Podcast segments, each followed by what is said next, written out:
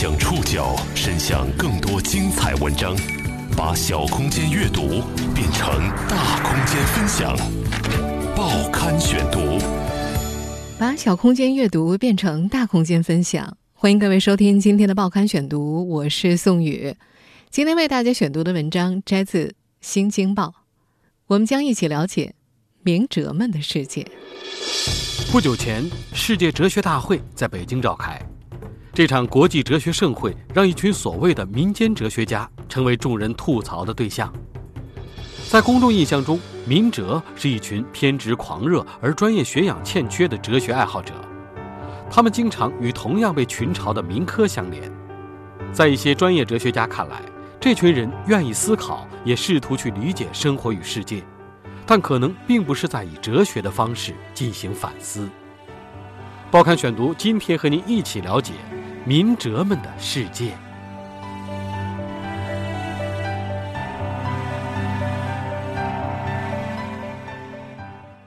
七十四岁的李文仁喜欢和年轻人讲自己的理论，讲着讲着便拿出一包五块钱的钻石牌香烟，抽出一根点上。他说：“唉。”贫穷的哲学家只能抽贫穷的烟，但没有人理解他口中的通天哲学这一他自称研究了二十三年的世界终极奥秘。他认为自己参透了世界万物阴阳相生相克的道理，他把万物归纳为阴阳二元，女为阴，男为阳，桌子为阴，凳子为阳。提到人妖，他啐了一口。这不正常的东西，不是我通天哲学研究的。带着自己的通天哲学的书稿，李文仁参加了在北京举办的第二十四届世界哲学大会。这是自一九零零年以来五年一度的世界哲学大会第一次来到中国。这届大会是由北京大学和国际哲学团体联合会举办的，八月十三号到八月二十号在国家会议中心召开。为了参加这场以“学以成人”为主题的大会，李文仁已经在北京苦苦等了一年了。这届大会共有七千多人参加，为期一周，其中大部分都是学院派的哲学家、理论家、思想家。在那儿，李文仁也遇到了很多和自己一样的人，但是不怎么会上网的李文仁并不知道，在会议召开的时候，他们这些人已经成了很多人朋友圈里调侃的对象。他们被称为明哲，民间哲学家的简称。在公众的印象里，明哲是一群偏执狂热而专业学养欠缺的哲学爱好者。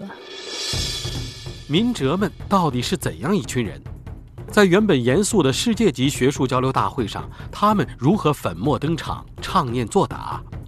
报刊选读继续播出明哲们的世界。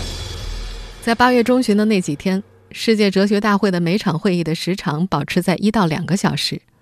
七十四岁的李文仁无一例外地选择了和道相关的讲座。在听发言的时候，他坐得笔直，神情肃穆，仿佛一尊雕像。他说：“这符合他的通天哲学。”在会议期间，李文仁都沉默着。他知道自己的秀场不在会议室和讲台上。只要会议一结束，他就会准时出现在会场四楼的开放休息区，右手托举着打印成册的资料，一言不发。他觉得吆喝是很廉价的事儿。这位老人穿着发黄的白衬衫，伏在高脚桌上，胸前口袋中的钢笔漏了墨，墨斑渐渐渗开，和原来洗淡的墨字混在了一起。他把一本装订好的《通天哲学》递给围观者，他宣称。已经有出版社来找他了，今年就会出书了。这本三厘米厚的书被传阅之后，回到了李文仁的手中。他摩挲着封面上的褶皱说：“有四十几万字呢。”他把自己的通天哲学称为是正道。当被问及如何通天的时候，李文仁缓缓地说：“三，是稳定的，只要做到我、目的、行为。”就是稳定的，也就是通天的。有听众质疑他，那么梦境怎么解释呢？做梦的时候人没有目的啊。他显得有些窘迫，灰褐色的眼珠不时的瞟向窗外。他转而变得有些愠怒，呵斥道：“小孩子就是小孩子，问的问题都无关紧要。那些天，在四楼的休息区，咖啡的香味儿混着印刷制品的油墨味儿，十多张高脚桌供人讨论和小憩。会议室的灯灭了，并不代表一场讲座结束了。在休息区，人们关于哲学的讨论在延续着。很快，和李文仁一样，明哲们敏锐地发现了这个绝佳的舞台。他们纷纷聚到这儿，向与会者们介绍自己惊世骇俗的研究成果。今年六十三岁，来自安徽淮南的宣长伟自称解决了“先有鸡还是先有蛋”的问题，为世界哲学史做出了惊天贡献。他称自己叫做“中华思想家宣长伟”，要用五百多篇文章为中华文明重建世界精神秩序做好理论准备。还有的明哲参会者自称是人类历史上的第二个老子。超时空哲学体系创立者以及超时空催眠演说家，在会议举办期间，这些所谓学术成果的清奇画风惊呆了一众网友。当时就有人戏称：“哎呀，世界哲学大会被明哲玩坏了。”“明哲”一词大概是2004年左右在网络上出现的，那时他们被部分网友拿来和民科摆在相似的位置。关于民科，报刊选读曾在2016年和2017年分别用两档节目关注过这个群体。2016年2月份的民科代表人物郭英森的引力波理论一度引发大量的网络支持和声讨。那时因为另一方是方舟子，所以讨论的范围比较大。此后，民科们几度掀起风浪。2017年7月份，我们还曾经介绍了一位专门和民科作战的清华学生的故事。与经常掀起声浪的民科相比，明哲群体显然要低调许多。这些处在鄙视链末端的民间哲学家们，隐藏在他们的博客、贴吧和论坛的小共同体之中，而他们的研究成果在外人看来大多是不足为道的，除非是作为嘲讽和猎奇的对象。有一位学者在我所认识的明哲一文当中，描述了明哲们形形色色的社会身份。他们有国企工人、中小学教师、自由职业者，也有农民、农民工、公务员、医生。就阶层而言，基本上都是社会中下阶层，甚至有些还是底层。从宽泛的意义上来说，明哲就是指那些未在高等院校接受过专业的哲学教育，而且不在学术机构以哲学的教学和研究为职业的哲学爱好者。社科院研究员单继刚把2004年称为明哲的关键节点，在那一年，由社科院哲学研究所所举办的中国哲学大会上，明哲们迎来了第一次集体亮相。而这个群体第二次引发关注是在2012年，那时有家网站邀请了大约三十名明哲和两位著名的哲学家参加了一次首届中国民间哲学对话会，他们的清奇观点呢也引发一时关注。而到了今年，明哲群体则因为首次在中国召开的世界哲学大会，再度引发关注。因为部分明哲的奇葩表现，在广大公众眼中，这个群体与几乎等同于伪科学的民科没什么太大区别。这些民哲们想要宣扬怎样的思想？他们在我们今天提到的世界哲学大会上又有哪些奇葩表现呢？报刊选读继续播出《民哲们的世界》。八月十九号下午，太极城哲学院秘书长卢奇旺在一场分组会议上报告他的论文。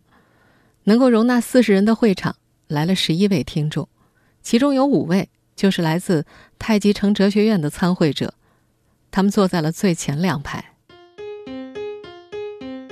原定于第一个发言的卢奇旺没有准时出现。主持人准备安排另外两位年轻的学者上台，台下的参会者们有些抱怨，其中一位坐不住了，他弓着身背着手在会议室中踱步，他盯上了另外两位要发言的年轻学者，他不停地问对方：“你多大了？什么学校的？结婚了没？我三十年所识，你知道是什么吗？系统交换你听过吗？我研究出来的。”这位参会者开始在自己的包里翻腾，他拿出了一沓厚厚的论文，甩在了那位年轻学者的面前。你好好看看，学习学习，年轻人要有见识。十多分钟之后，卢奇旺姗姗来迟，他没有着急开讲，而是站在印有太极城哲学院图样的 PPT 首页下合影。他不断转动着身体，对着台下的镜头来者不拒。他演讲的固定开场白是：“首先想向大家介绍一下太极城哲学院。”那天只有十多人的现场，前两排爆发出一阵欢呼声。前面也说了，前两排坐的听众，通通来自太极城哲学院。这个太极城哲学院。创建于一九八八年，是由一群信奉道家学说的名哲们在地貌状如太极的陕西省浔阳县创建的。卢奇望二零一一年在朋友的介绍下入了会，在那天的分组会议上，他大方地承认自己就是个明哲。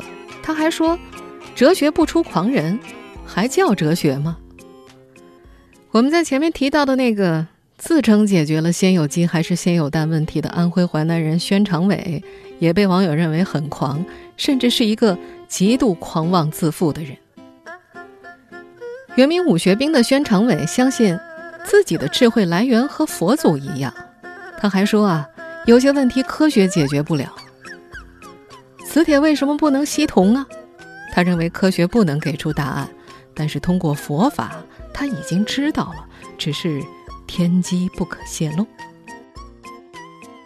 上世纪八十年代初。哲学热潮和气功热潮抵达淮南子的诞生地，下放农村四年的知青宣长伟考上了安徽淮南矿业学院。他在大学里同时研读起了科学哲学和中华传统文化。他说自己很快发现科学哲学的局限，不能解释中国的玄学、风水啊、命理啊都不能解释，于是开始专心研究中国的玄学。这位六十三岁的老头对着记者宣告：“现在有些人讽刺挖苦、歧视、抵制明哲，觉得我们是不太正常的人，实际上是两种文化的冲突啊。”他认为，西方文化占据了话语霸权，相当一部分以研究中华文化为旨趣的明哲因此被打压。他有些愤愤不平地认为，这次哲学大会就是这样。宣长伟说。自己也觉得那个先有鸡还是先有蛋的问题没什么意思，他给自己用上了惊天贡献的宣传语，只是为了宣传，目的就是吸引人们看后面的东西。他所谓的后面的东西，就是自称为中华思想家的他本人，用五百多篇文章为中华文明重建世界精神秩序做好的理论准备。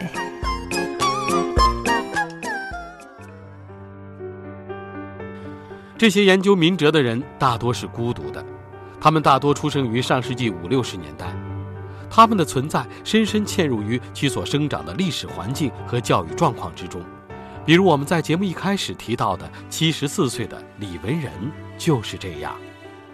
报刊选读继续播出民哲们的世界。去年家在新疆的李文仁只身一人到了北京。为他的新书《通天哲学》寻找出版社。七十多岁的老人独自一人在异乡生活，并不太容易。但是他说，研究哲学的路必定是充满苦难的，所以他一个人在北京完全不怕吃苦。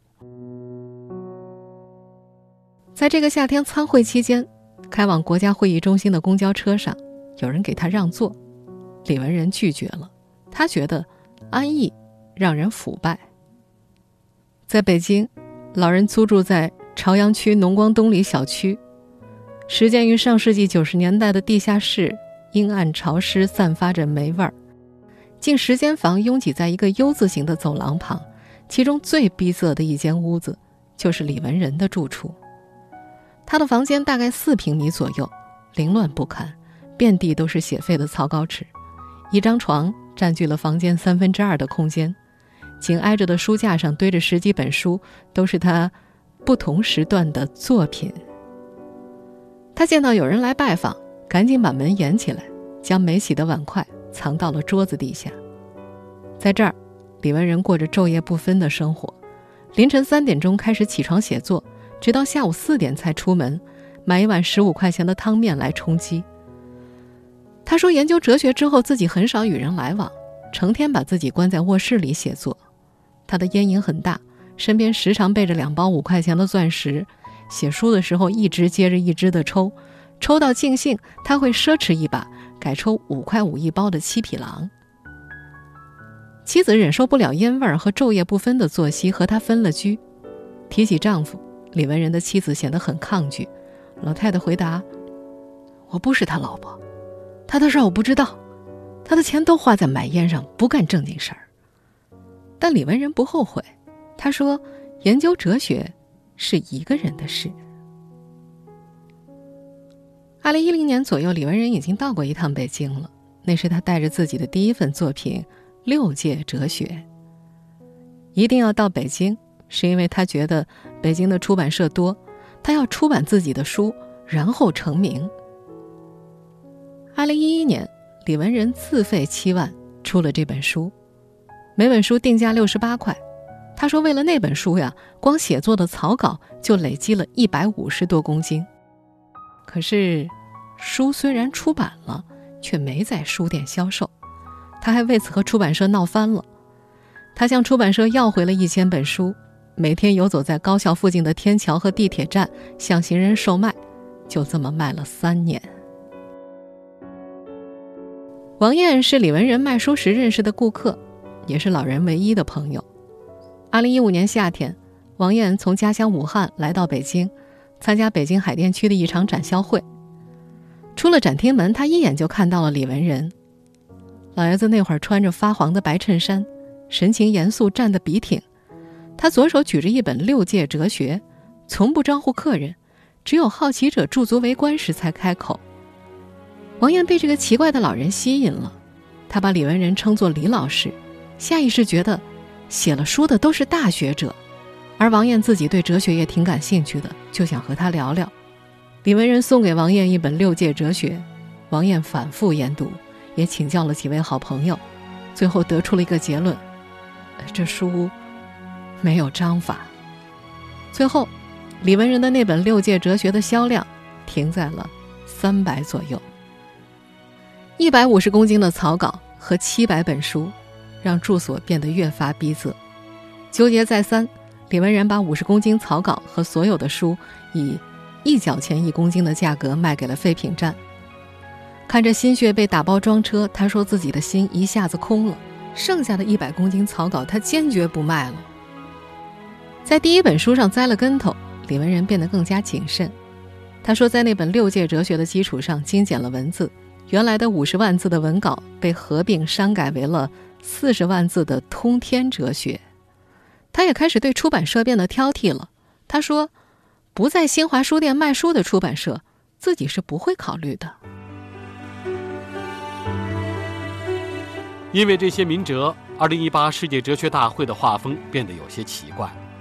一场严肃的哲学大会，为什么会涌现如此多的奇葩观点？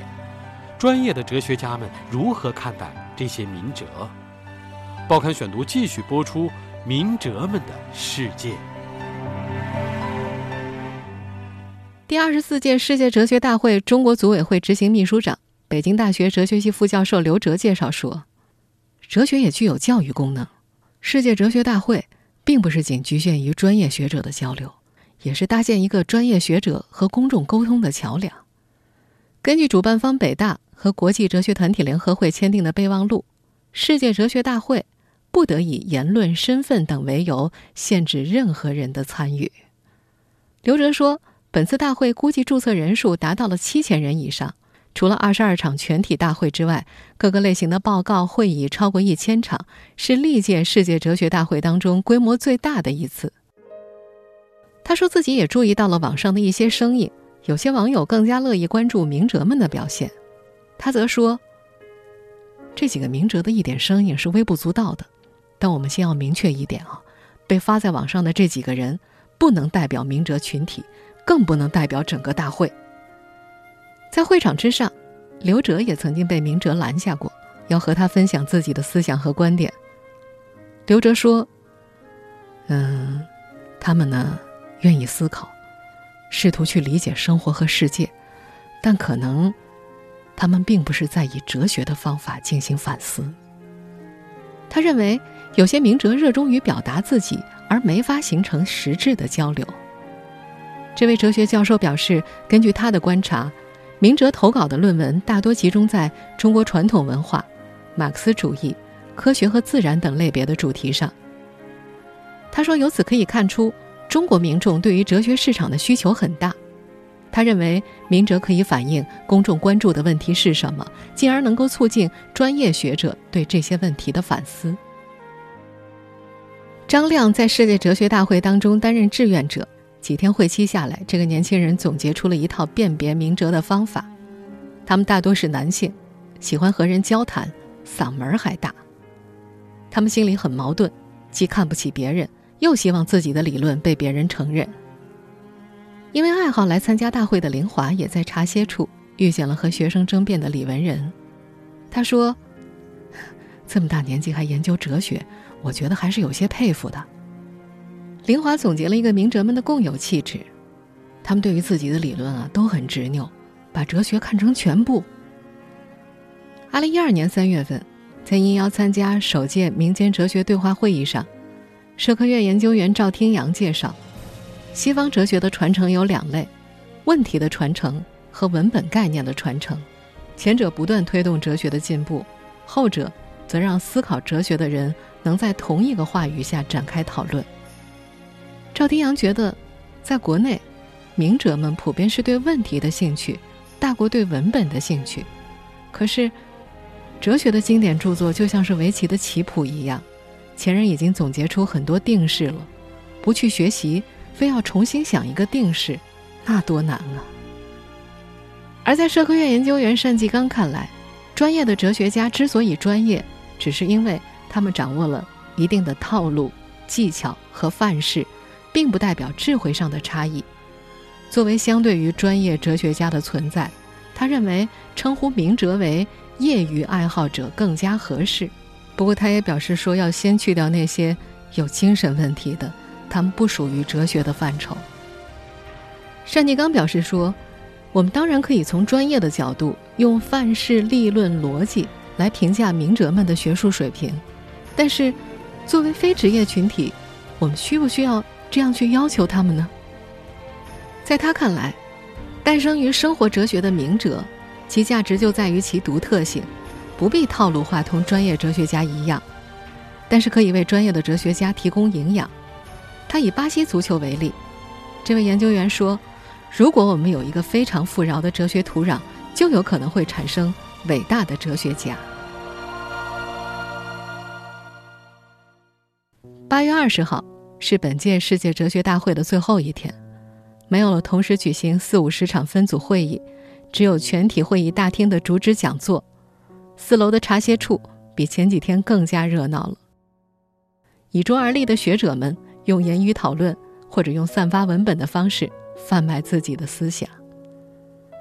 但那天，一直坚守此处的李文仁不在其列，因为与会者认为他扰乱会场秩序，他被举报给了会场的工作人员，保安没收了他的书和资料，把他送出了会场。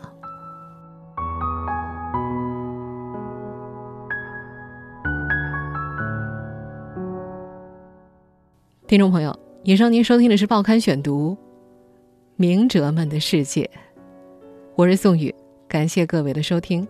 今天节目内容摘自《新京报》，收听节目复播，您可以关注《报刊选读》的公众微信号“宋宇的报刊选读”，或者登录在南京网易云音乐。我们下期节目时间再见。